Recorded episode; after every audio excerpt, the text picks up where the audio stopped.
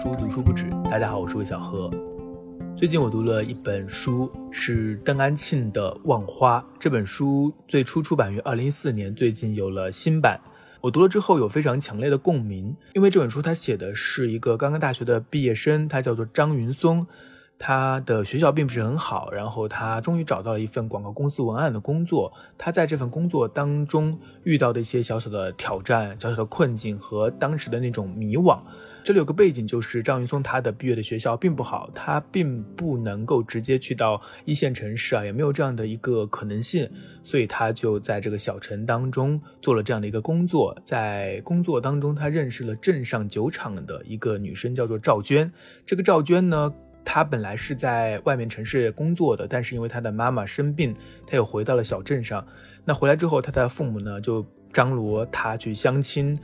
他也面临着家庭的一种压力。就两个同样渴望逃离的年轻人在这个时候相遇了。那当然，这不是一个爱情故事，只是这两个人有着不同的困境。那最后呢，实际上他们也没有走到一起，但是我们却看到了一个时光的切片，就是一个人他年轻的时候，刚刚出社会的时候那种迷惘。我相信这本书写中了很多刚刚毕业的这种大学生他们的一种心境。就像戴安庆说的，如果回头来看的话，你会觉得那个时期的这些遭遇都非常的细碎，不值一提。但是他却把它写下来了，因为它也是生活的一部分，是我们生命历程当中的一部分。那今天的这期节目呢，我就邀请到戴安庆来聊一聊他的这本《望花》，聊一聊年轻人的故事，聊一聊年轻人的迷惘，聊聊我们曾经的自卑和我们的成长。当然也会聊到写作，聊到现在的文学的一些状况。那话不多说，我们现在正式开始。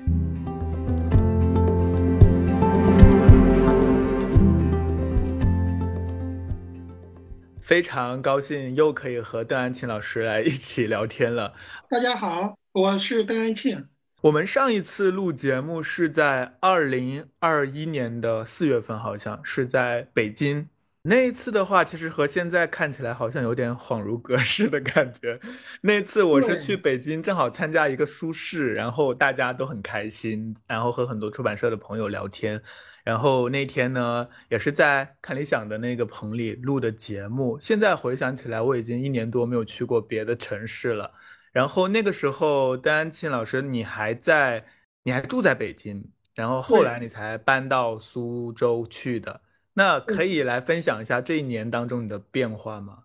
呃，我来苏州已经呃刚刚一年，就是跟小何在聊《永隔一江水》的时候，正好是我在北京十年生活的尾声。那个跟小何聊天的时候，还没有想过要来苏州生活，呃，没有想到后来人生发生了很重要的一些变化，呃，也到了南方，我也有有一年多的时间。没有去过北京呢，也的确是因为呃大家都知道的这个原因。现在南方正在下雨，天气很阴冷，还挺怀念北京的暖气的。那其实当时你搬到苏州的时候，还有一篇报道，然后还有很多人在呃转发，因为你是双城生活嘛，你是住在苏州，但是是在上海工作。但是现在 现在你的情况怎么样？呃，双城生活原本以为是一个非常，呃，非常好的一个嗯方式，不过现在因为疫情的原因，嗯，比较痛苦，就是，呃，苏州和上海这边的政策都是三天三检，我在上海这边工作三天，然后回苏州，那按照这样的政策，我我每天都是要核酸检测的。再加上呃上海、苏州两地火车站的落地检，我一周的时间，呃最起码是八次核酸检测吧。所以这样的生活其实说起来挺疲惫的，呃，也导致我其实很长时间没有多大的心情去写作，就是有这样的一个原因，就是心情挺挺哀沉的那种感觉，嗯。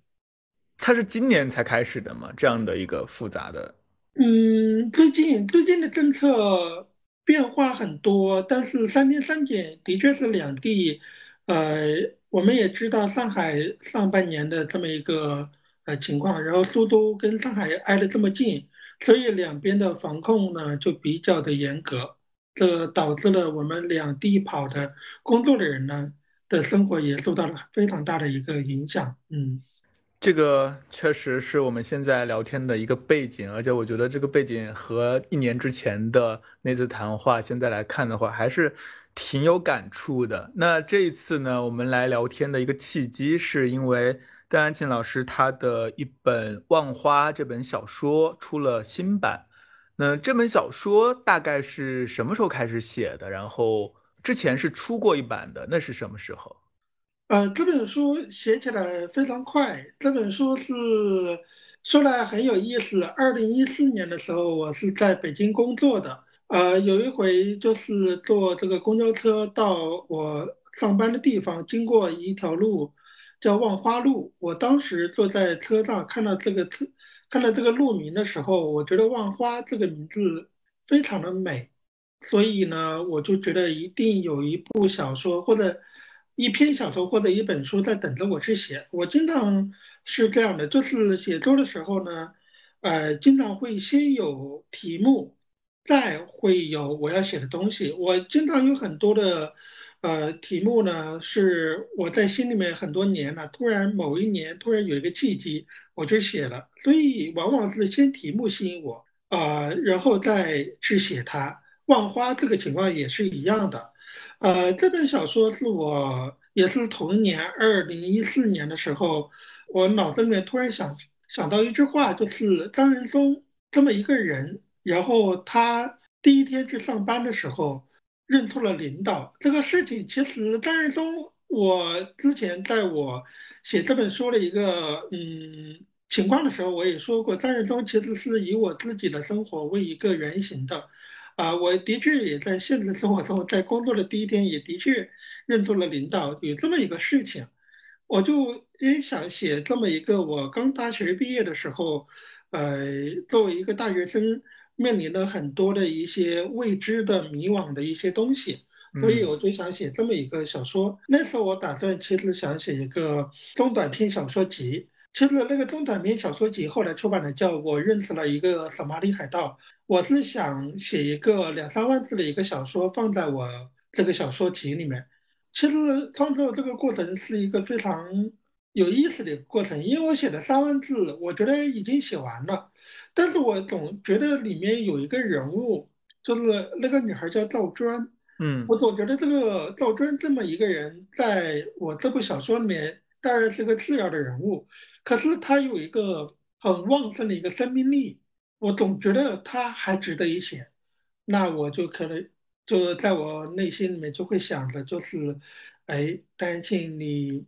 敢不敢写第二部？那行啊，那我为什么不敢写呢？我就把第二部花了呃一周的时间把它写完。我第一部其实也是一周的时间，呃，就是赵专在万花呃镇的一个生活。那两部小说加起来是六万字，我觉得长不长，短不短的。我就想这个小说其实还可以继续往下写。这样的话，我就觉得我还可以写第三部。我又问自己，你敢不敢写第三部？我说敢的，所以我又花了一周的时间。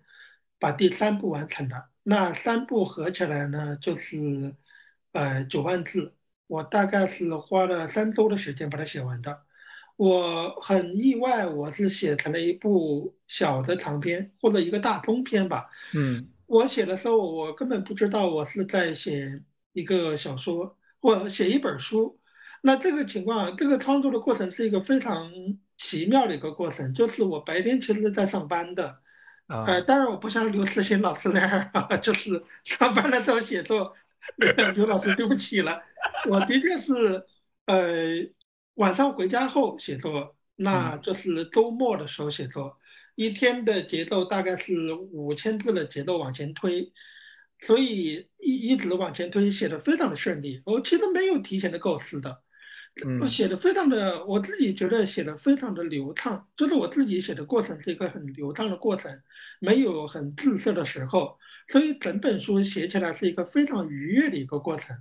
所以这本书其实回想起来，二零一四年到今年二零二二年，其实是有八年的时间。对我前几天我又翻了一下这本书，哎，我自己后来我八年后我我可以作为一个很冷静的一个读者来看的啊，嗯，这样说可能有点不要脸，就是我还是觉得还挺好读的，对，这样有点脸皮厚啊，但是的确这是我的一种真实的一种感受。嗯，你在写它的时候是离你毕业当时第一份工作的时间已经隔了多久呢？我二零零七年大学毕业，但是我二零零六年就大四了，下上学期就开始工作了，啊，所以二零零六年到二零一四年，那也有好多年了呀，对吧？也有八年。对对对，也有也有八年了。嗯，对，就是你去北京工作的时候，私下里在。写作，然后白天还要工作，呃，那个时候的写作对你来说意味着什么呢？呃，有很多朋友也问过我这个问题，就是你怎么兼顾你的爱好和你的工作之间的一个平衡？哈，其实这个是有一个长期的训练的一个过程，就是我在工作的时候，我是一种工作的思维，然后回家后我是一种写作的一种思维，我其实是有训练的。就是一种思维的一种切换，呃，我早期做不到这样的，但是我后面是慢慢已经练练会了这种思维的一种变换的这么一个过程。我上班的时候就会全身心在工作，很多这样的事情，我觉得这种感觉是有一个对比，可以这样说，就是有一段时间我是专职写作的，我往往我一天坐在咖啡馆或者坐在家里，我是写不出来一个字的。你是人生切割术啊？对对，你看过那个剧吗？人生切割术。我看过，我看过。我往往是在我工作的时候，我很多书都是我我工作期间写完的。嗯。就是为什么？因为白天的时间你是在处理事情，你的大脑是一种兴奋的状态，你的大脑始终是在一种活跃的状态，你始终跟你的同事以及跟你对外的一些诸多的一些外人一种接触，你的大脑处于一种。这么一种状态，所以你回家后，你的大脑就好比，比如说你一天都在运动，你回家后，你的大脑还是在运转的，还是在兴奋的。所以创作是一个，往往是一个需要刺激、需要兴奋的一个过程。那有些人可能通过抽烟的方式，或者一种喝酒的一种方式，那都是一种刺激大脑的一种、一种、一种刺激的一种方式。那对于我来说，我是没有抽烟和喝酒的这么一种习惯的人，所以我是往往。在大脑还处于一种，尤其是那天如果工作都处理完了，而且处理的很不错的情况下，你回到家后，你就有一种很想创作的欲望。那我往往是在这样的一种情况下写作的，但是这个前提建立在你的工作还不是那么那么的忙，就是忙到你对忙到你晚上要加班。我基本上加班的工作是很少的，当然我赚的钱也不多，挣钱不多的工作加班就少，所以这是一个。呃，一个先决的一个条件吧。另外一个，再加上我所工作的这种环境，还有这种啊，对我没有那么有压迫感。我觉得跟同事们的相相处，包括在公司的大的一种感觉，都是挺好的。所以这也是一很重要的一点，就是竞争性没有那么大。在你零几年的时候，刚毕业的时候，你的第一份工作就和这本书里写的是相似的吗？呃，是一样的，就是这本书有一半是真实的，一半是虚构的。就是真实的部分是张仁宗在职场的一部分，但是感情的部分呢，不是我现实中发生的，那个跟我没关系，我要撇清一下。对，那现实中那是小说的这么一部分。我是读了一个非常差的一个大学的，就是我不是一个成绩特别好的一个学生。这一点我要举手，我也是，所以我看起来还是蛮有同感的，因为。毕业的那一块儿，就是找不到什么工作，或者是对自己能够找到工作也不自信，这点还是非常感同身受。因为我也是一个超级学渣。你继续。我我相信我跟小何应该差不多，就是我我小学是在一个农村长大的，在一个农村小学读书，然后在一个农村的中初中读，再到一个普通的高中读，然后进入了一个三本院校，当然现在都连三本都没有了哈。就是这么一个院校，我当时选的这么一个学院是一个二级学院，就是我刚过那个本科线。你像一般的这种本科，比如说你选中文系啊，就是三千六百块钱一个呃一年的学费是吧？我们二个二级学院是要交一万块钱的，一万块钱搁到现在都很多，搁到那个时候就更多了。我爸妈是农民，你想要交一万块钱，我爸爸其实问我你要不要再复读一年，我当时很担心，我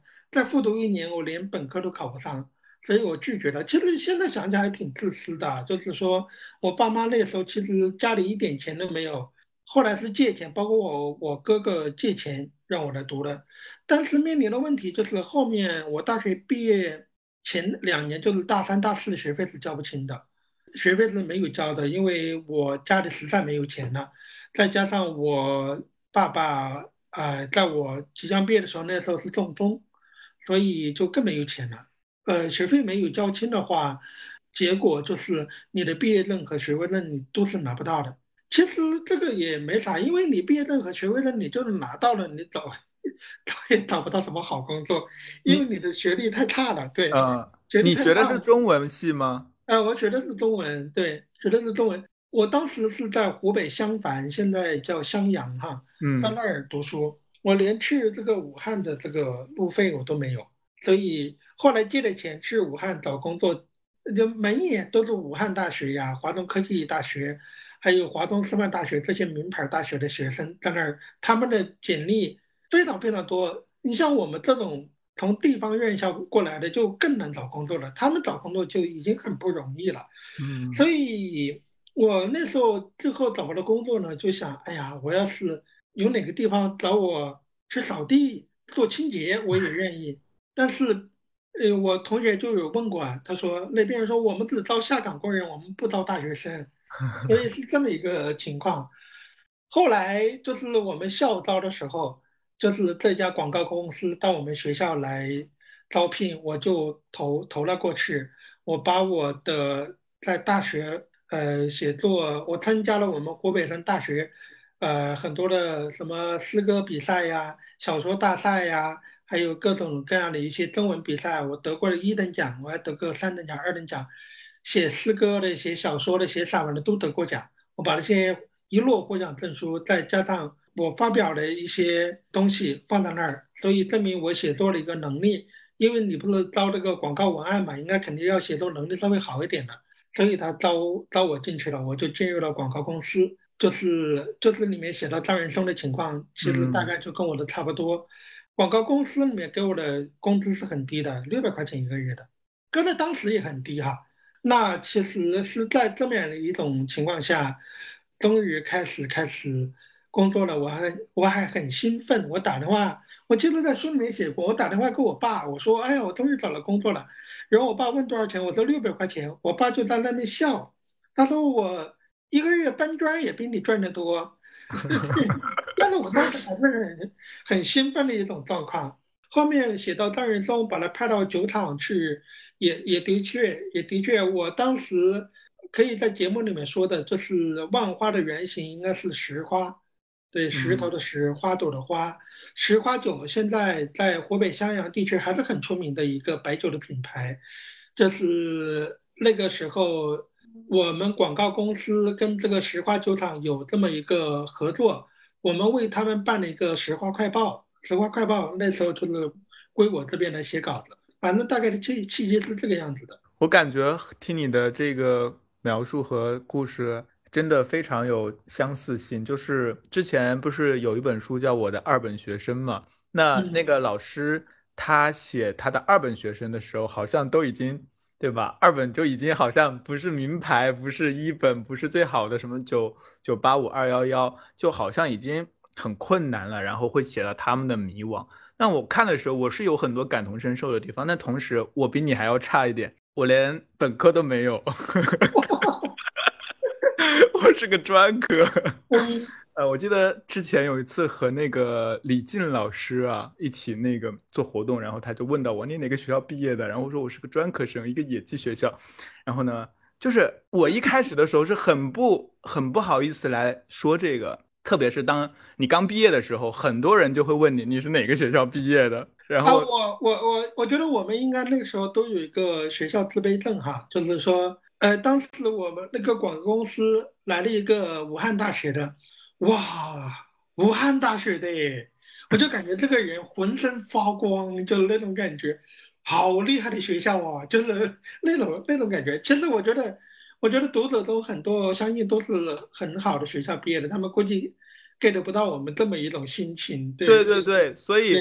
我当时就是有那种怎么说呢，就是一直就像和你很相似，就是一直都是家里条件也不好，或你也没有太多的视野，也没有什么成就，也没有什么成绩，然后家里呢，父母也是打工的。就好像你对这个世界的理解是非常狭窄的，你也不觉得自己能够去触及到更深的、更远的领域。呃，我记得我刚开始毕业的时候，我都没有校招这种东西，或者有我也不知道。然后那个时候就觉得啊，自己能够拿一千多块钱的工资，我是大概一一年毕业的，我觉得一两千已经两千块钱吧，可能就可以了。呃，就是你不会去有太多的想法，然后后来我认识到很多这种名校毕业的人啊，然后你就会发现，好像他们从一开始，也许他们的家庭条件并不是很好，或者是他成长经验并不是很好，但是他的那个学校或是他的那个文凭，还真的是有用的，或者是真的是对他的人生来说是有一种决定性的作用的。他所交往的朋友，然后他后来的。一出来之后，能够去到的公司或者是他的一个平台，就和我的经历是完全天壤之别的。这是我后来才发现的，也是，嗯，可能在工作的前几年会蛮自卑的一个东西。当然，现在的话就会从另外一个角度来思考，那当时为什么不好好学习，或者是如果能的话，我会不会后悔呢？我我也在思考这个问题，就。当时我在高中的时候，我是很不爱学习的，我就是那种可能有一种什么活在当下呀，然后学又学不好就不想学，呃，可能也过得挺愉快的，但是就不是那种好学生。我现在也在怀疑说，如果有一个机会能重来，我会成为一个所谓的好学生吗？我不知道，我也许也不会，因为我可能就是不太适应那种学校的教育体系，但它确实会对我们后来的这种。包括视野呀，包括你进入到社会之后的工作有很大的影响。我不知道你后来就是有没有这种感觉呢？就是你后来肯定也遇到过很多这种名牌学校的毕业生，包括一些作家，他们的背景可能也是非常好的。在这种交流过程当中，你的心态是怎样的？你对于之前自己的高中生活呀，或者是有没有一种类似于后悔啊，或者是重新去思考的一种？想法，你的心得体会是怎样的？我我觉得我跟你有一点不太一样的地方是在于，我每一步都是非常非常非常投入的去进行的。就是就是你高中的时候可能是贪玩或者怎样，呃，就是导致成绩不好这一个人，我不是的，我是非常努力的学习，但我成绩不好，这是有质的区别的。我是我我我一直觉得我是一个非常。笨的一个学生，我是一个非常笨拙的一个人，我经常会有这么一种感觉。我高中是非常努力的去学数学的，包括学英语的，我但是真的不行，我我没有掌握到办方法，也没有一个很好的一个学习的一个呃方法。这样的话就导致我成绩始终是偏科。我语文是非常好的，我文科也非常好，我是偏科的那种类型的。所以说我语文可以经常考全校第一是完全没有问题的，包括我地理也经常第一。我是属于偏科型的，但我应该不属于贪玩型的。从小到大，我其实属于一个非常认真的一个人，很认真，但是又很笨拙，不是那么聪明的一个人。我在我这么一个长期的读书生涯中，形成了我对自己的一个认知，就是说，我是一个应该算是一个有韧性的一个人，但我不是一个非常聪明、非常剔透的一个人，我不是这么的一个。这么一个人，所以这一直以来是我我对我自己的一个自我认知哈。后面的这个大学毕业生的这么一个区别啊，就是说，我觉得我们的困惑其实是比名校的学生少的。呃，为什么这么说？因为我们没有选择性，我们没有可能性。对对。我们没有可能性，我们没有选择的余地。我们有工作就不错了。你想，你专科连考研都考不了，是没有资格考研的。我是有资格考研，但是我学费没交清，我也没有办法考研。对，因为我拿不到毕业证和学位证，我也是考不了研的。我只要有工作我就够了，我就没有那么多迷茫的东西。但是名校的学生或者稍微好一些、好的学校的学生，他们要不要考编呢？对吧？要不要哎是进这个公司还是进那个公司，是到这个城市呢还是到那个城市？就是它是有多种可能性的，它就会有选择的痛苦和选择的迷茫和选择的这么一种焦虑症。这些东西我们有吗？对不起，我们没有，我们没有选择，所以我们的迷茫和困惑是没有那么多的。我《万花》里面其实写的就是这种很一般的学校里面出来的这一批人的这么一种感觉，这个是跟跟那些大学毕业生的感觉是不一样的、不同的。其实你说，呃，哪怕搁到现在，如果你是一个从国外留学回来的，他们每个地方的，我相信他们留学生的困惑很多是不一样的，因为他们面临的基本的条件也不一样。所以我觉得这个有意思的地方在这里，对。就是大学生的话，他经常也会因为他自身条件的不同，所以他面临的困惑也是不同的。对，我记得你这本书当中有写到他去怎么说，就是这个张云松他去这个酒厂嘛，然后去采访的经历，好像和我的有一次经历非常的相似。我在大学的时候有一次就是去到了我们江西的一个烟厂。好像叫金盛吧，就是还还蛮有名的一个烟厂。我也不知道为什么是老师介绍的吧，就当时我可能呃暑假的时候还是什么时候，他介绍我，然后去给他他们的内刊，然后做一个采访，然后写一篇报道，然后我就去了。那是我第一次去采访别人，然后是去到一个完全陌生的一个厂，非常稚嫩的一个学生。我还去采访好多人，采访那些他的工作人员，我完全忘了我到底做了什么，但最后就是写了一个大概两千字的稿件，然后给了他，给了对方，也没有什么回应，你知道，没有回应，所以你也不知道你写的到底怎么样。但是后来，后来好像他说你有没有时间再来写一篇？那个时候我好像不在那附近了，就没有去继续。但就是读这本书的时候，就忽然让我想到那个时候的自己，因为。嗯，确实，就像我们刚刚谈到的这种人物吧，或是这种经验，我相信也是挺普遍的一种经验吧。虽然在文化领域，其实我们当经常会看到或谈论的都是一些精英视角的东西，或精英类的一些困惑呀，知识分子的困惑呀，但是这种相对来说比较基础薄弱的，然后是在偏。下层的这种社会生活经验还是蛮少看到的，所以我看到还是非常亲切的。我自己当时的一个迷茫或是困惑，就是因为我还是学新闻的，你知道，新闻是一个非常怎么说呢？也是那个时候新闻还不像现在这样完全 完全没有了，那个时候新新闻还可以，但是。像我这样的学校，或是这样的出身，实际上是没有办法去到一个好的媒体，就是你根本就不用想，你根本就不用去有这样的心思，就是可能当地的晚报你都进不去，所以这也就导致了，就是我可能就没有想要去什么报社呀，就直接来了深圳啊，随便一个互联网公司啊，什么样的内容公司我就去做了，也就像你说的，好像。嗯，很多东西你感觉自己是没有办法去够到的，就算了，然后就去做自己想做的事。然后我后来也是，嗯，做的也是我业余的东西，然后让我有了一些可能性。它和我之前学的那些东西啊，或者我也没有这么学，我在大学过的就是一个非常荒废的一个时光。那你觉得和过去相比？到现在的话，又拉开了八年和你写作的时间。你再回去看那个你刚刚毕业的时候的自己的话，你觉得你身上有什么地方改变了吗？呃，我我觉得我要说一下变与不变哈，就是，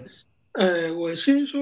不变的的东西，就是我我虽然是一直生活在我小时候生活在农村，其实你说我们看的书是没有书看的。除开你的教科书，家里你像爸爸妈妈是农民，哪哪里有书可以看的？没有了，也没。除开看电视的话，你也没有任何其他的一些文化的东西可以去消费。那这样的情况下，其实还是有种想创作的一种冲动。我觉得这个也是，呃，某种程度也是老天爷给饭给你吃哈，就是这种，就是你还是有种想想去创造一个世界，想给自己制造一个。不存在于这个现实中的这么一个想象的一个世界，我是从这么一个基础上开始去去开始创作的。所以我十四岁的时候，我作为一个成绩其实也是非常不好，就是属于严重偏科的一个人，在一个黄冈这么一个重视教育、应试教育的一个地方，你成绩不好，其实你就是完全是被老师忽略的。而我因为写作得到了老师的关注，在这个情况下，我就决定我说我未来要写作这么一条路，就是我想成为一个作家这么一条路。那这个是不变的啊，包括我初中读高中选文科，然后大学，不论大学本身怎么样，我选中文系，我大学四年是真正的、完整的、认真的在看书的，我是看了非常非常多，那时候借了很多很多书来看，而且写了很多很多东西，包括我大学毕业，你看我大学毕业到我写这本书八年，然后到现在八年，我其实十四岁到现在，我今年三十八岁，应该其实有多少年了？二十四年了，对吧？二十四年了，一直在做一件事情，我就是在写写作。不论我中间是读书也好，工作也好，这个是不变的。那变的一个东西呢，就是你生活的一种变化，带来你心态的一种变化。我二零零六零七年大学毕业的前后呢，我其实一直以来生活是一个非常压抑的一个情况。我读书的时候，我最大的恐惧，最大的恐惧是失学。我经常担心我读不起。我经常担心，我因为交不起学费，我就会被退学。我经常是处于一种失学的一种焦虑中。包括我读大学，因为我的学费太贵了，我又没有交清学费，所以学校经常催我交学费。再加上你二二级学员，你其实没有资格得到国家奖学金和这个助学金的，是没有任何这样的一个辅助的，所以一直处于一种焦虑和一种压抑当中。在这样的一个情况下，工作也找不到一个好的工作，那去了这么一个广告公司，工资又那么低，那经常也是处于一种焦虑一种状态。包括我后来我做过很多工作，你像呃离开广告公司，我去了西安，做了这个呃 DM 杂志的一个这么一个事情，还做了一个眼镜矫正的一个宣传，这么一个还做了一个总裁的秘书。我第一次苏州生活啊，我后来去了苏州，我又做这个木材加工的一个文案的宣传，做了很多行业。其实这些都是处于一种我不喜欢的工作，而且都是处于一种我没有办法，我只是为了生存，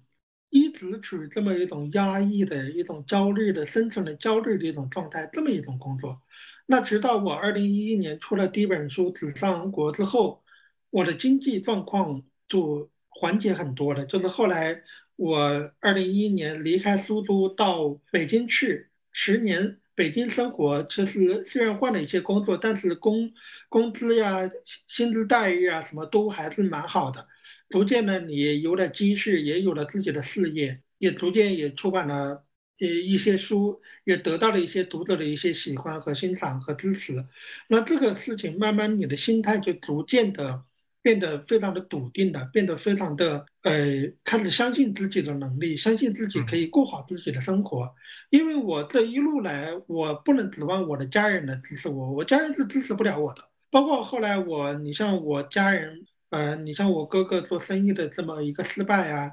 呃，欠了很多钱啊，包括家里，包括我爸爸的生病啊，其实很多这么一个事情，我慢慢也是可以去面对的。我开始相信自己的能力。这是前面八年我是这样的，慢慢我写这本《万花》的时候，我那时候生活已经逐渐稳定下来了，已经有了呃，我觉得我可以做下去的一个底气了。那这是那个八年，后面八年，我现在又一次回到了苏州。那这个过程中，我开始写出了我想写的书，比如说呃，山东的糖果也好，《天边一仙子》，包括后来的《永隔一江水》，我开始找到我自己的写作的一条路。我开始知道我要写什么，我想写什么，我擅长写什么，我不擅长写什么。我大概知道我的长处和短处，而且我生活上也得到了极大的改善。我有了我自己的家，我有我自己喜欢的这么一个事情，既可以顾到家，也可以过好我自己的生活。那这个事情对我来说是一个非常大的一个确认，就是说我可以过好自己的生活，而且我可以过得很好，而且现在的生活就是我想过的生活。那这个心态的变化是我当年张仁松那个时候的心态是完全想不到的，所以这个呃是我的变与不变吧。你在写这本《望花》的时候，写的还是你毕业的那个时期嘛？你觉得那个时候的那些年轻人的困惑呀，和现在的这些年轻人刚刚毕业生有什么不同吗？还是说是一样的？我前天在我的呃微信公众号后面收到一条留言，就是说是一个刚毕业的大学生，他发给我的，他说他说他看这本书有非常强烈的共鸣的感觉。他说虽然是一个不同年代的。但是张仁松所面临的这种心情，面临那种困窘，面临那种种种的一种心绪的一种变化，跟他是一样的。所以我觉得，不论是那个时候的大学生，还是现在的大学生，我觉得有有一些地方是不变的，就是他们有共同的困惑，共同的一种呃一种处境。而且你想，今年是疫情的第三年，大学生活，你看很多大学生是没有过一个。跟我们当年一样，可以在校园里面自由自在的那么一种生活，我觉得他们的困境比我们是更大的，而且现在的毕业生比我们当年更多，再加上今年很多的企业是吧，很多的企业其实是很艰难的，所以我觉得现在的学生比我们当年还不容易。那这个万华是一个镇嘛，就是你的原型是石花，是个镇，你镇和你工作的市，它是其实也蛮远的嘛。我当时是在襄阳市工作，然后石花是在古城，古城属于襄阳下辖的一个县级市，所以它不远，就是其实就几十公里吧，嗯，五六十公里，大概是这么一个距离，嗯。因为现在还很多人提到的就是什么大城市啊，然后小城啊这种生活之间的一种抉择嘛，是不是要去大城市发展啊，或者是？要不要留在大城市等等？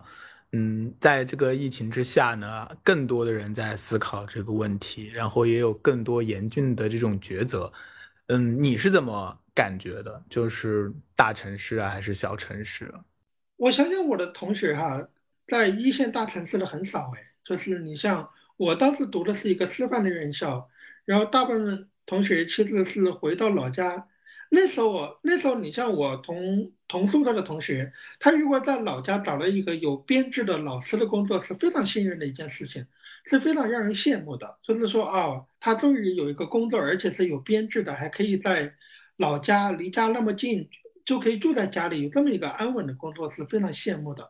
而像我这种后来去了北京啊，或者上海，或者说像有的去了广州、深圳这样的一些同学是不多的。所以这么一种选择情况下，事后十几年回头看，我当年留在，呃，他们老家或者去了乡镇的中学教书的那些同学们，很多还是留在那里，一教就是教这么多年。你像我的老家也是在湖北黄冈下辖的武穴市，你像这么一个地方，我是不可能再回去生活的。就是小城市的生活的确是很安稳的，而且。他们好像过得也挺好的，但是我觉得是非常，就像你像就像赵娟一样，赵娟会觉得万花是一个她熟人社会，谁都认识，谁都亲，但是也是一个没有任何隐私性的，任何一点小事情，整个全地方人都知道这么一种情况下，其实待久了，尤其是年轻人是非常窒息的这么一种状况，所以我觉得这么一个情况我是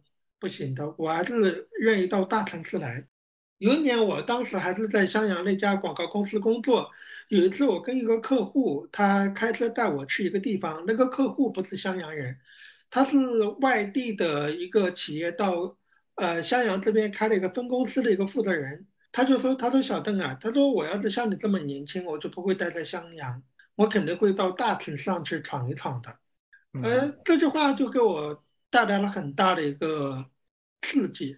我为什么留在襄阳，并不是说我想留在襄阳，我当时没有选择呀。我当时找不到更好的工作，我也没办法去一个大城市。我当时就发誓，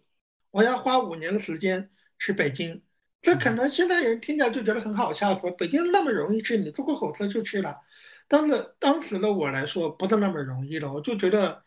哇，北京，哇，好遥远的地方，我什么时候才能过去？这是一个选择。还有一次，我是跟我一个广州的朋友打电话，我朋友说：“哎呀，我待会儿跟你说啊，我现在在地铁上。”然后我就想，哇，地铁，他坐在地铁上哎。就是现在 可能很多人听到也会笑啊。我后来，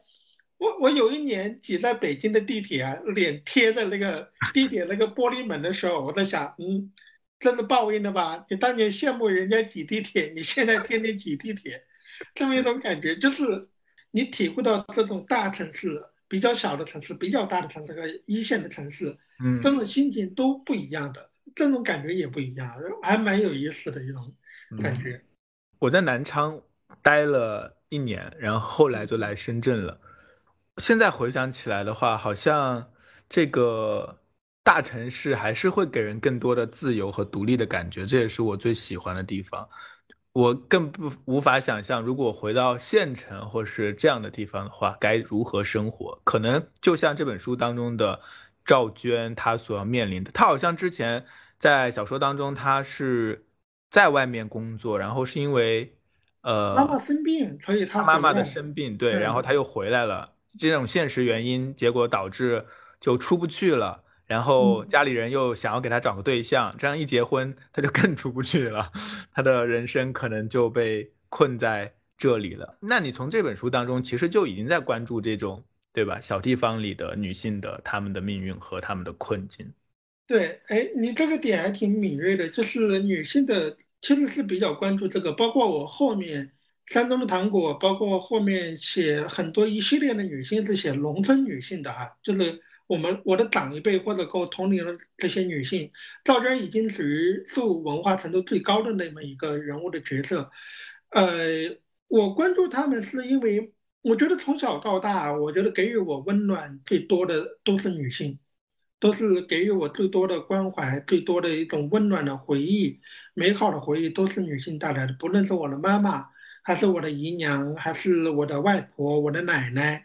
还是我的堂堂姐呀、堂妹呀，包括我的呃女生同学呀、什么同桌啊，都是他们带来的。所以我觉得，尤其是在我们这个中国内地的这个呃环境下，我觉得女性啊。会面临更多的一些不公平，更多的一些压抑的一种处境。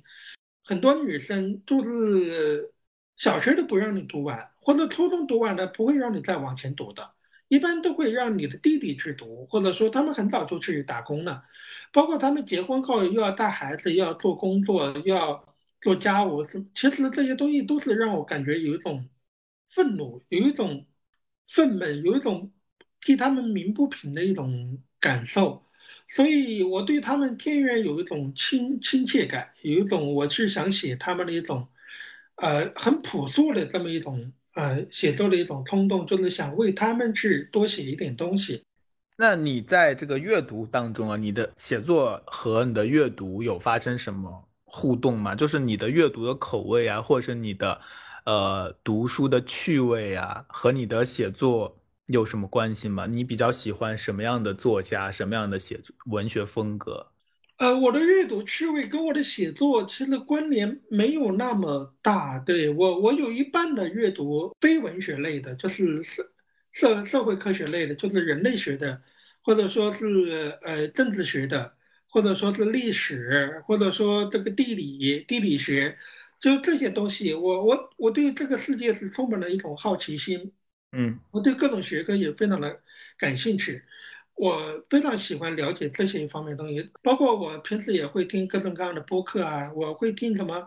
呃，讲商业的，或者说讲这个，也就是这样，对对对对对，这是我经常听的一个，我很喜欢这一个，对对对，因为他是第一财经的那个。我非常喜欢听那个，还有比如说讲忽左忽右，他经常会各种学术类的一些东西，嗯，还有包括像这个讲天方乐坛，就是讲这个音乐的，各种各样的博客我都会听，就是我的阅读的口味是非常杂的。那文学类的，我我当然影对我影响最大的还是因为还是嗯王安忆跟这个张爱玲哈，嗯，我写这个。漫画最直接的动因是因为读了这个张爱玲的《秧歌》，对，嗯，这个能提吧？对，可以提。秧歌，秧歌其实也是很薄的，才也是一个小长篇吧。嗯，我当时看完，我有整整一周的时间是处于一种，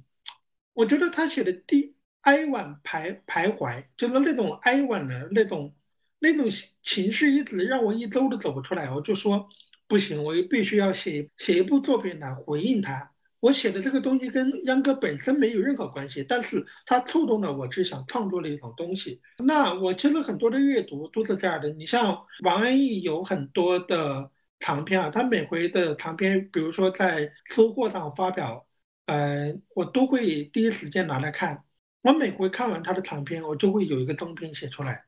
我觉得王老师写作有很多，我觉得也不是那么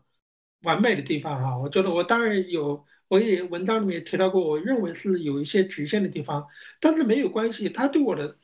影响就是很大。我写的东西后面跟他跟王老师写的东西也是没有任何关系的。很奇妙的地方就在于，你这个作家给予你一个巨大的一个呃大脑的一个刺激，然后你去写你自己的作品。包括我，如果我写不出来的时候，我经常会读骆以军。你看骆玉军的小说跟我写的小说是完全完全不同，甚至是极端，就完全不同。但是我非常爱读他的东西。那你有没有尝试一些形式感更强的写作方式呢？我我对这个形式的这种东西，我其实没有那么大的兴趣。嗯，我读形式感的强的东西我是可以的，我没问题。但我自己写的时候，我还是想写真实的人生和真实的。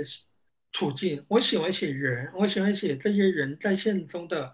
生活。这种我不喜欢写那种强故事性的、强情节性的东西。我就想写这种日常人生、日常生活和日常处境，不是极端环境下的一些事情。我喜欢写普通人，因为我对自己的一个认知就是我是一个非常普通、普通的写作者。但是我最了解我们普通人的一种心情和普通人的生活。所以我觉得我最擅长的也是写这些普通人，因为我就是在写我自己，写我的同龄，写我的所生活的这么一个世界的这些平平凡凡的人们。你对于当代的文学作家读得多吗？大家都在创作嘛，其实有很多的朋友都是写作者，所以我其实看我这同龄人的写作还是挺多的，还是看了很多的。呃，包括我大学的时候阅读当代作家是阅读的最多的。我当时是一个作家一个作家读的，我还是脑子里面是有一个一个文学的一个谱系的在的。你会把自己放在这个谱系里面吗？你说我我把我自己吗？对呀，我没有这样想过。我觉得我不够格。没有想过或我想要达到什么样的一个目标，或是我要成为一个怎样的作家吗？没有没有没有，我我觉得我真的是一个非常没有野心的人。我不能说没有野心，而是我像一个农民，就是我我当然我是一个农民的后代哈，就是我就是想把我自己的这一块地给种好，就那一亩三分地。我首先我觉得我是没有什么多大的才华的，我不是那种天才型的写作者，我也不是那种呃非常大的那种作家，我做不到，我就是一个非常。平凡的一个写作者，然后这个写作者好好的把自己的这一亩三分地给它种好了，开了花的，结了果了，大家喜欢就挺好了。我继续往前推，慢慢的把新的一亩地给它开出来。嗯，至于放眼望去那么大一块地，我也我也没有那个能力，我就好好写我手下的这个能写的就行了。嗯，那你接下来的话有什么想法吗？你有在创作新的东西吗？我有一本是。呃，散文散文集，其实这么多年来，可能呃读者看的最多的是我经常写的这种日常的生活的一些小短文这样的一些东西。这本书叫《生活如是》，这本书主要是写我的人生经历和最主要的就是我写我父母。我其实写的最多的就是我的父母，就是我每年回去跟我父母相处相处的时候，我都会写回乡记。我二零一六年出版的那个。山东的糖果里面有个三文治的回乡记，当时是在读库上发的，其实有不少的朋友去讨论，包括至今还有很多人在提起这个。其实后面每一年我都回家，我都会写回乡记，我都会记录我父母的这种生活，包括呃这种日常生活的一种变化。那这些东西我会在我这本散文集里面呃都收录进去。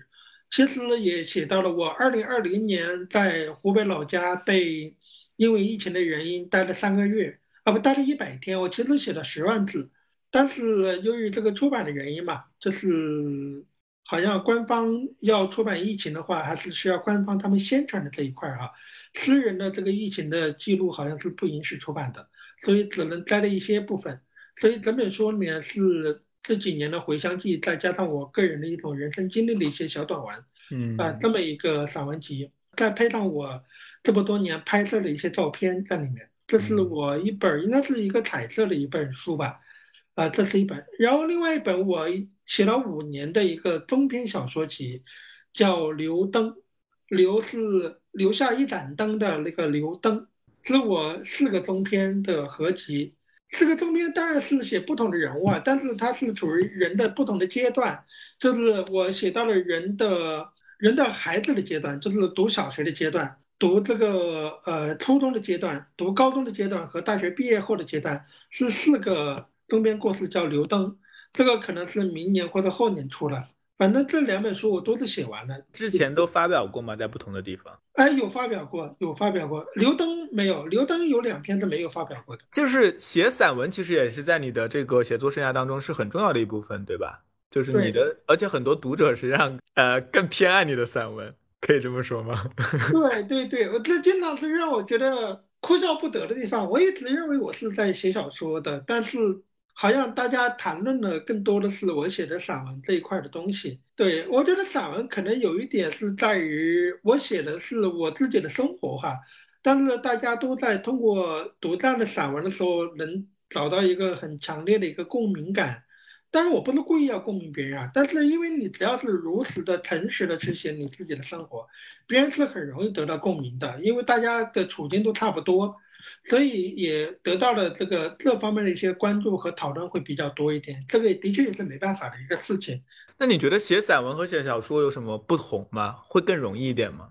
我觉得写小说更自由一点。对我，我写散文，我其实是会顾虑一些东西的，因为写散文是写一个真实的人生，嗯，你其实是要考虑到你写的这个人的会怎么想你，会怎么会会会不会影响到他，因为他是真实的，会不会让别人不高兴啊什么来的，这个其其实是会有顾虑的。而且写散文，你经常会忍不住去有更多更温情的东西在里面。有很多情感的东西在里面，但是你写小说会凌厉很多，会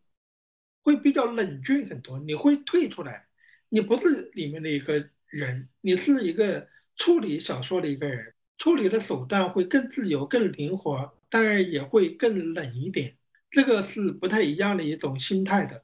那你会觉得小说是高于散文的吗？因为我们现在一谈到文学，好像其他的文学形式都已经怎么说呢？沦为配角了，就是小说在过去百年当中一直都是最突出的。虽然诗歌好像一直大家都很推崇，但实际上读诗的人也没有什么。就小哥小说的它的地位，包括它在读者在嗯这个文学界、评论界的地位，它好像一直都是最高的。呃，就我个人来说，我是没有这种小说和散文对我来说是没有那种高下之分的，但是小说。形成目前的这么一种局面，自然有它很客观的一个原因。我当然这个是跟现在的，比如说这个呃阅读机制、这个传播机制，包括这个这个它形成初期，它是一种市场的这么一种方式来。其实，在报纸上连载呀，或者大家需要阅读来打发时间的小说，是一个最好的一个题材，因为经济的回报其实是比散文高很多的，那自然会吸引更多的人去投入它，会琢磨它。会让他的这个记忆，包括它的丰富度，会远远大于其他的一个题材哈。这中间是有各种各样的一个客观原因在的。但是回到我本人来说，因为小说、散文我都去写，呃，我觉得是不一样的。如果如果我们看到好的散文哈，我觉得我非常讨厌那种很大的散文。说实话，我不喜欢看那些大散文。非常空洞的抒情的大散文，是我不喜欢的。你像，比如说我非常喜欢的一位作家叫沈淑之，他写的散文写的非常好。我我真的觉得写乡村，我觉得他是我心目中写的最好的一个，就是目前中国活着的作家里面，我觉得他的散文非常的好看。我觉得真正好散文写的好的是非常难的一件事情的。难在哪？好在哪？比如说。他写乡村的时候，他记录乡村的一种，比如说自然的一种景物的一种变化，还有乡村社会的这种人情的一种复杂，还有他自己的一种心情的一种起伏和家人的一种互动，这些东西都是很复杂的一种心事，他都写的非常的细致入微。这种东西的话是非常动人的。这个其实是很难的，这是需要背后有很强的一种感知能力，而且有很好的一个学识背景的。你看他写的自然的东西，比如说他写植物，还有写各种各样的一种，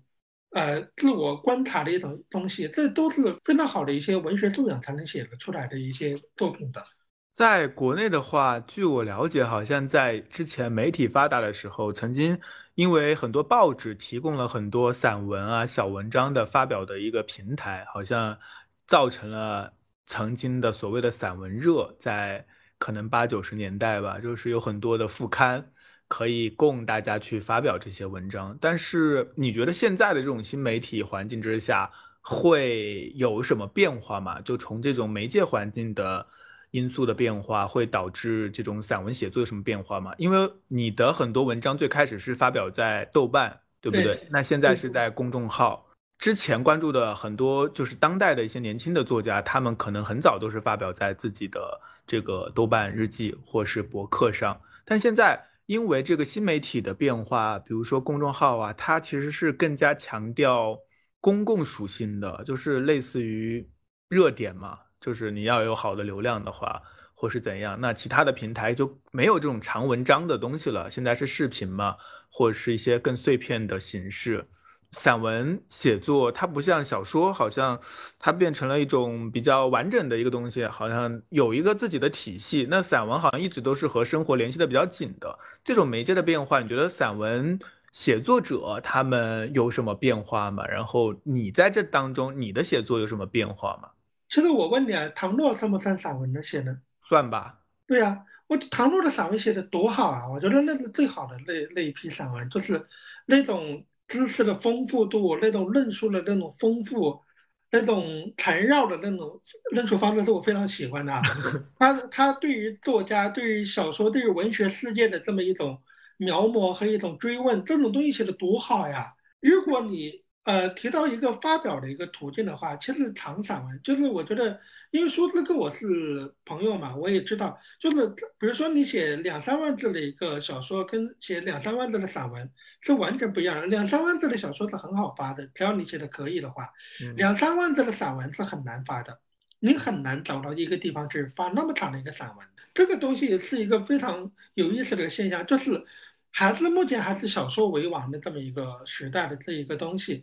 你刚才提到的这个在公众号上以流量这个，我觉得这个其实只是换了一个平台而已。你像那些写流量文章的一些作者哈，我觉得估计在其他平台他还是会写流量的一些文章的，他可能中间会有变化，但是我觉得大部分人就是只是换了一个平台而已，只是这个平台鼓励大家你收益更多，会会有这么一个现象。但是我觉得，如果是真正热爱写散文的人，或者热爱去记录自己生活的人，我觉得他不论到哪一个平台，其实你看我在豆瓣上发，或者我在公众号上发，对我来说没差的哈，都是一样的发。我不会因为呃取得一个公众号上大家是非常喜欢的什么金报啊什么这么的一个 题目的人，我是不会这样的。但是这看每个人的选择的不一样了。我觉得有一种写作的确是可以叫做公众号写作，你看。就带着一种浓浓的公众号的意味，他要博取大家的眼球，要博取这个流量。其实你也可以想到，当年这个微信公众号没有这些东西的时候，你看那些副刊、那些都市报、那些 BBS 的时代，是吧？其实这种写作手法是一样的嘛。那豆瓣呢？豆瓣现在是一个日益日益严苛的这么一种审查方式哈，我很多文章在豆瓣上都发不了的。我是一个豆瓣的忠实用户，而且我也是从豆瓣上被大家知道的。我发现好像就是当时可能在一一年到一年的时候，我觉得是豆瓣最好的时候。那个时候就是很多在豆瓣上的用户或者是作者、写作者，像他们的文章啊，或者是他们的标题啊，就完全是非常冷静的，或者是没有任何的炸火的，对。对对，为什么会造成？就是它其实是造成了一个飞地一样的一个空间，但现在好像如果是新的写作者，他们能够去哪里来做这样的互联网上的发表空间呢？因为公众号，如果你谁都不是，你刚开始写，而且还写的非常文学，没有人会看到你。其实这样的话，其实你想啊，在那个豆瓣是真的是聚集的真正的热爱读书和热爱文学的这么一波人哈，这是唯一的在中国，我觉得和全世界都一样哈，就是唯一的一个，就是华文世界哈，就是唯一的一个平台是这么一个平台。我们可以看到非常牛的很多人在里面，就是这种牛不是呃那个微博上那种所谓的名人的那种哈，是大家都有非常好的一个阅读素养，很多人有写作才华，有很多作家也是从这里面出来的，它形成了这么一块真的是飞地，是别的地方再也难以找到的这么一个地方，就是这么一个地方，它的日渐衰落真的是一个比较可惜的一个事情。你像我这么一个豆瓣的一个深度的用户，我后来的文章我都非常早在豆瓣上发的。你而且现在是一个短平快的一个阅读时代，我我现在发现，如果我长文章我发在公众号上，其实读的人很多的。我公众号的关注量其实远不如我豆瓣的关注量哈，但是我豆瓣的这个短的广播啊，其实有很多人去在看。转发或者回复，但是我如果发长文，在我的日志里面是没有多少人看的，已经到了这么一个时代了，到了这么一个很快很快的，但是公众号大大家慢慢很多时候会形成一个阅读的一种心境，可以沉淀下来，这个还蛮有意思的一个观察的。嗯，对对对，因为豆瓣它现在还是手机用户比较多吧，它可能大家已经失去了去豆瓣上看长文的这种习惯了。嗯，但是公众号其实你的公众号也是一个，但公众号大家一直都是会看一些长文章，有些文章甚至几千字、上万字都有，大家还是就是有这样的一种不同的使用习惯，这确实是很难得。就是现在的中文这种网络平台上，能够作为这种长文的一个载体的，好像也只有公众号了。你有什么就是比如说呃传统的那些文学杂志，你你有接触或者你有发表吗？我发表过一些，比如说《人民文学》《上海文学》《花城》《三花》，其实包括都都发过一些的，都我在传统文学期刊也发过一些，但是我必须承认，我很少很少看文学刊物，我很少很少看，我几乎没有看过，对我我很少看的，嗯，我也很少主动去看。你会发现好像是两个世界了，就已经。我觉得有很多文学可以称为期刊文学哈，嗯，它有股浓浓的，一看就是哦是期刊文学，就是那那种味道就出来了，旧的味道。就是比如说的，哎，张三，张三这一天突然觉得心情很闷，他看了一下窗外，怎么怎么的，就立马放下来的，就不想看了，就那种，就就是那种很期刊的那种写法，就让人。很传统的那种写法，让人气闷，就是让人好陈旧的一种写法呀。对中国的这种文学就是很复杂，就是你会看到期刊虽然现在如此落寞，它好像还是有一个自己的地盘，然后他们在里面自娱自乐，还玩的挺开心的。嗯，很有意思了。这样我可能会，我我不我不知道会不会我的期刊的编辑的朋友会听这个节目，我希望没有啊。嗯，我觉得有一种他们期刊内部会形成一个小圈子。他们自己也写作嘛，他们自己会互发。我经常会看到 A A 刊的编辑写的一个小说，在 B 刊的编辑组成了那个刊物上发表，然后 B 刊又发在 C 刊，C 刊又发在 D 刊，他们之间有一种相互发表的一种关系，我觉得挺有意思的。就是他们有一个小圈子的一种，他们其实跟我们是同龄人吧，就是但是还是不一样的圈子吧。虽然都是写作的，嗯，以你作为一个写作者，特别是中文写作，你觉得？就是比较大的一个问题啊，就是当代的中文文学，它现在怎么样？或者是你觉得你看到的有特别好的吗？哦，这个问题好大呀！真的好大，这个问题好大，就是挑拨一下你。嗯，我我想想啊，你会倾向于批评他吗？还是说你会觉得说还是有很多我们不知道的，或者是还是有很多人写的很好？包括你对于这个。六零后那一批现在已经成名的作家，你对他们现在的东西怎么看？我最近有一点心态的一种变化哈，就是怎么说，就是可能会比较尖锐一点，就是说，我觉得作家也是知识分子，那知识分子应该有所社会的担当，嗯，对。那我觉得作家不应该只是在那么一个小圈子里面互相的追捧，嗯，互相的你点赞我，我点赞你的这么一种关系。我希望他对于这个世界，他应该看一看，他应该有他应有的一个担当。我觉得话只能止于此了。嗯，我之前有做一个视频的标题，就是远离老男老男人文学圈子。然后看一看现实的生活，我我是觉得我蛮不喜欢那种圈子化的一种文学的。我觉得这种文学充满了一种城府的一种气息。我觉得这种是在豆瓣上大家都是热爱写作的，而且写的东西我觉得非常的不一样。但是他们都有一种共有的感觉，就是非常清新的，嗯，非常自然清新的，非常。天然的一种状态，而不是一种非常你追捧我，我追捧你的状态，不是的，它也没有一种权力结构。我觉得圈子的文学是有一种权力结构的，而且他们在这么一种处境下，他们基本上是一个闭着眼睛的状态，这是我非常非常讨厌的一个风气。但是我觉得这也是所谓的一个文坛的一个常态吧。嗯。你对于当下的读者的状态有什么感觉吗？你觉得，就你一路出书啊，你遇到的读者，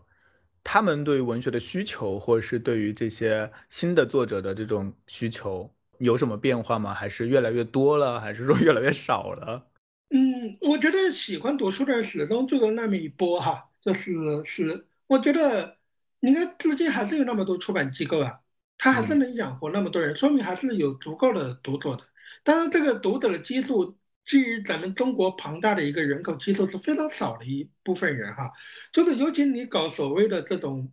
文文学创作的人，而且如果是如果类型文学不在不算在内的这么一种，它更是边缘中的一个边缘，对，是这么一种状态。所以我觉得有一个心态变化，就是说这个文学中东西。它只是对于读者来说，很多读者来说，它只是众多娱乐方式中的一种而已。对，它并不代表更多的意义。就是你像，比如说你在八十年代，文学是人学，或者说你要承担一个什么样的责任，好像目前已经大家不会有这么一种心态，就是对，尤其对于读者来说，就是啊，我今天要打发一下时间，我看看书吧。他有阅读的习惯，就看看这个书，哎。嗯，看看这样就完了。我觉得为什么现在的很多读者更喜欢读非虚构哈，更喜欢读这个记录现实的？我觉得这也其实由呃，就是由来已久的一种阅读的一个习惯，就是大家读非虚构，他是渴望了解这么一个真实的世界发生什么。嗯，越来越少对于虚构文学产生一种阅读兴趣，而且很多人是。早年间是很爱读书的，他们早年间可能就读虚构文学很多，越年纪越大，就虚构文学读的越少，他们读的更多的是非虚构的东西。其实也有这么一种心态的一种变化在的，对，这个是的确是不一样的一个地方。我我觉得，如果你写的足够好，而且你又能出版的话，其实读者是知道的，是能感受到的。对于写作而言呢，就是之前唐诺有首书，有本书叫《尽头》。镜头我看过两两遍啊，我看的非常多，因为我觉得在写来说，你看到镜头了吗？写作或出版这件事情，我没有看到镜头，但我看到了各种红线。你有你有感受到吗？这个感受强烈吗？因为我没有非常的非非常非常的强烈，对，就是你感觉你在两堵墙之间，把你越来越逼得越来越紧，对你。过滤的东西非常的多，你大脑里面会有自动有一个这种滴滴滴滴滴滴滴的这种各种各样的这种警警告声，对，是很多的，对，这个好像也不能多说，对，嗯，好，那今天呢，我们也聊了一个多小时了，然后也很高兴又看到了邓老师他的这本《望花》，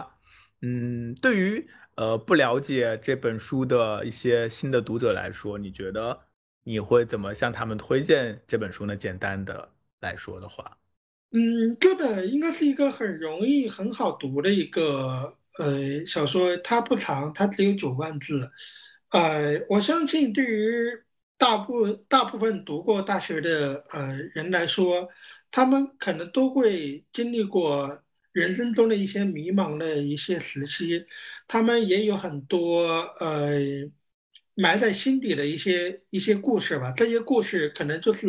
因为太普通了，所以就淹没在自己的回忆当中。但是它其实是非常值得一写的。我写的就是日常人的一些日常的一些呃处境和日常的一些烦恼和心事。我觉得读者看这本书可以相当于看自己的过去的一个人生的一个小片段。那希望大家都能够听到这里的话，都能够去找到这本书来读，它确实是非常好读的一本书。那今天的节目我们就到这里结束了，呃，我们下期再见，拜拜。再见，拜拜。